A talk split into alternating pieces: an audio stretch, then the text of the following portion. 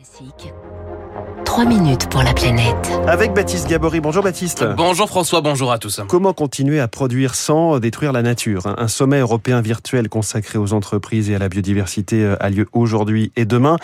Après le climat, c'est l'impact nature des entreprises qui est en train de s'imposer. Ah oui, que ce soit d'ailleurs hein, dans le domaine politique ou économique, le sujet biodiversité a longtemps été écarté des débats, sujet jugé moins prioritaire que le changement climatique. Ce n'est plus le cas.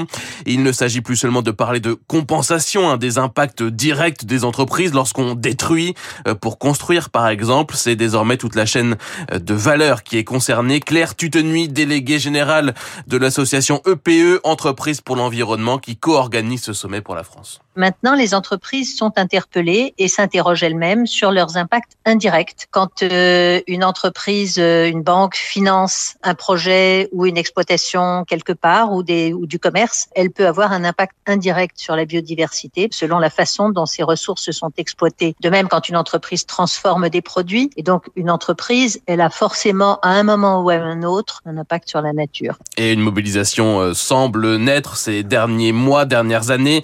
Début septembre à Marseille, en marge du Congrès mondial de la nature, 20 grandes entreprises se sont engagées sur la thématique biodiversité. LVMH, Engie, Veolia ou encore Pernod Ricard, c'était votre invité euh, à l'instant. Et une mobilisation également depuis 2018 avec l'initiative Act for Nature qui réunit plusieurs dizaines là aussi de grandes entreprises françaises lancées par EPE. Ces engagements Act for Nature euh, demandent aux dirigeants du plus haut niveau d'intégrer la biodiversité dans l'ensemble des décisions, que ce soit des décisions stratégiques, est-ce qu'il est sur un business model durable, risqué, dans la relation à la nature, mais aussi des politiques d'achat ou des politiques euh, de partenariat scientifique pour euh, investiguer les impacts et les outils.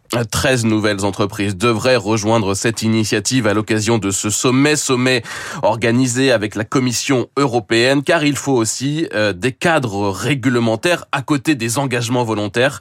Euh, c'est ce que demande aujourd'hui le WWF et sa directrice générale Véronique Andrieux les mesures volontaires, certaines restent utiles, mais qu'elles ne suffisent de loin pas, et qu'il est absolument nécessaire hein, d'adopter une législation qui soit euh, contraignante pour assurer une transparence, une traçabilité et un devoir de vigilance en fait sur l'ensemble des chaînes d'approvisionnement des entreprises. Euh, comme par exemple sur la déforestation indirecte des entreprises euh, françaises et européennes. On en parlait ici même il y a quelques jours avec ce texte présenté par la Commission européenne pour ne plus accepter de produits comme le café, le cacao ou le soja issu de la déforestation en Amazonie ou en Asie du Sud-Est. Les entreprises euh, confrontées à ces nouveaux règlements, confrontées également aux risques économiques que font peser, euh, que fait peser le déclin de la biodiversité. Dans une étude publiée en septembre dernier, la Banque de France estimait ainsi que 42% des actifs détenus par les banques françaises dépendent aujourd'hui du bon état de la biodiversité. Merci, c'était Baptiste